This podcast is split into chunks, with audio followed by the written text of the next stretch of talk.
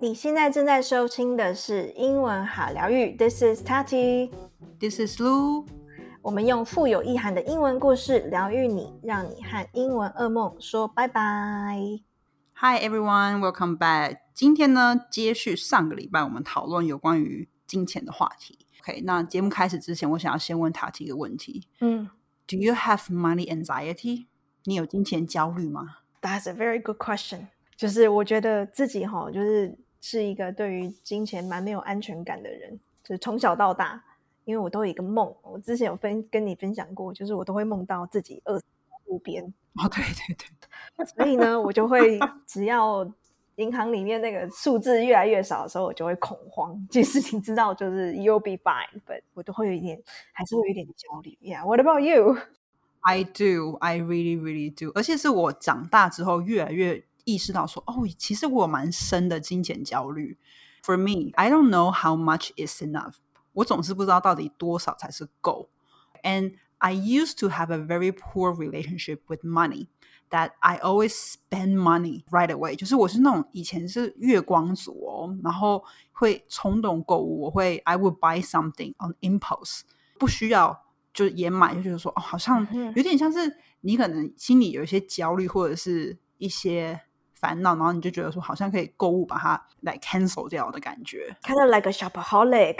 对对，哎，跟你很相反呢，你之前是省钱一节，对不对？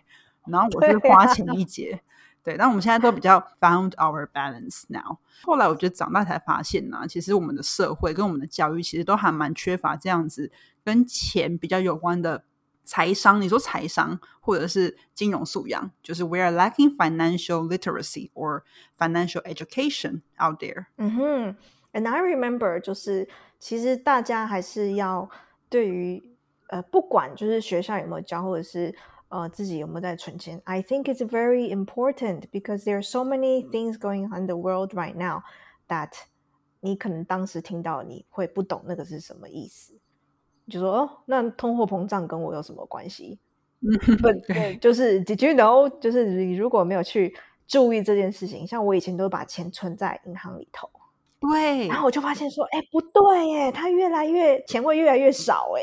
真的，我现在每次上课，我都会跟我学生，就我不知道为什么会讲这，但是我跟他们说，哎，我都会提醒他们说，你们真的不要再把钱放在银行，因为很多学生他们都很忙嘛，嗯所以他们总是会说，哦、i have no time, I'm too busy, I don't have time to like do some investment in stock market or anything。可是我就说，那你就是做最简单，你就买 ETF 好不好？不用去想，然后赶快去做这件事情。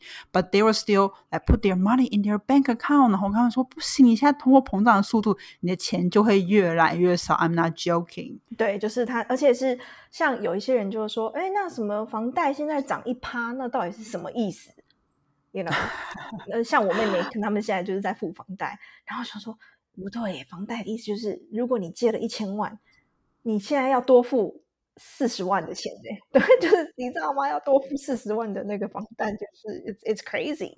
好，等一下节目的最后呢，我跟塔迪会分享一些啊、我们平常可能在听的一些频道或是书啦，然后大家有兴趣的话，也可以去去增加自己在可能金融跟财务方面的一些素养。All right. So right now we're going to start the story in a slower speed.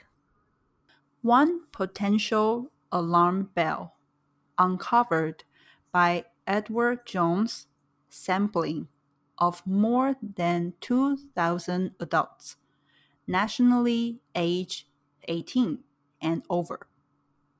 While 92% were honest enough with themselves to recognize there was room for improvement in their financial health. The very thought of saving money sufficed to make more than a third feel either anxious or overwhelmed.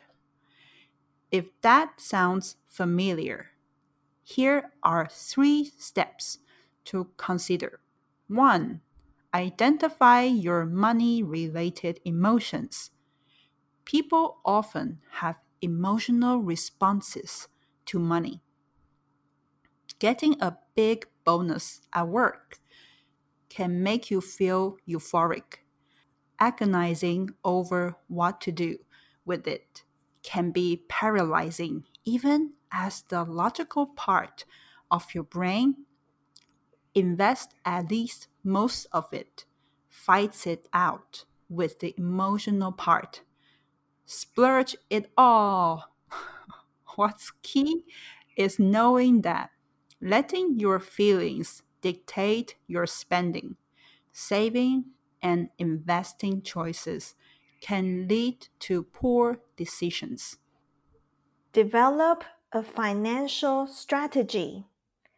Keeping your cool starts with identifying your main goal a down payment on a new home, college for your children, a comfortable retirement, and then sticking to a sound, long term path for attaining them. Get an accountability partner, meaning someone with whom you're comfortable sharing your finances. It could be a family member or a professional financial advisor such as a local one at Edward Jones, who has the perspective, experience, and skills necessary to help you make the move appropriate for your situation.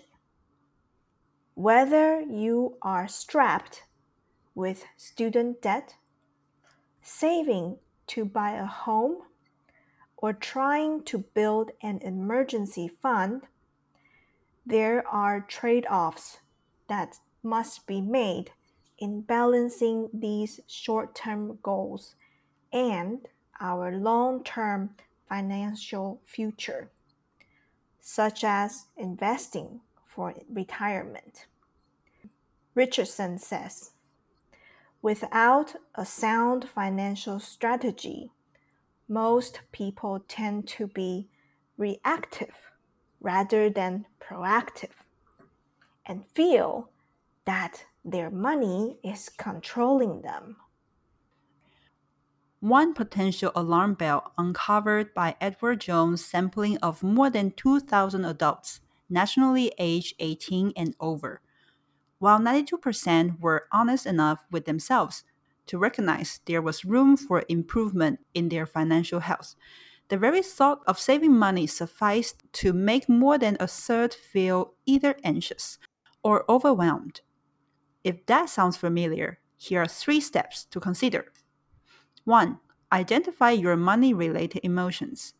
People often have emotional responses to money. Getting a big bonus at work can make you feel euphoric agonizing over what to do with it can be paralyzing, even as the logical part of your brain invests at least most of it, fights it out with the emotional part.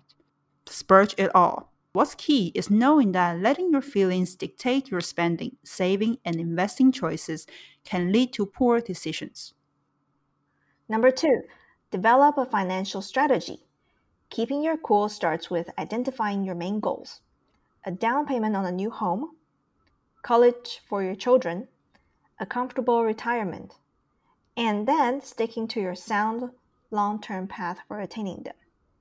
Number three, get an accountability partner, meaning someone with whom you're comfortable sharing your finances. It could be a family member or a professional financial advisor, such as a local one at Edward Jones, who has the perspective, experience, and skills necessary to help you make the moves appropriate for your situation. Whether you're strapped with student debt, saving to buy a new home, or trying to build an emergency fund, there are trade offs that must be made in balancing these short term goals and our long term financial future, such as investing for retirement, Richardson says. Without a sound financial strategy, most people tend to be reactive rather than proactive and feel that their money is controlling them.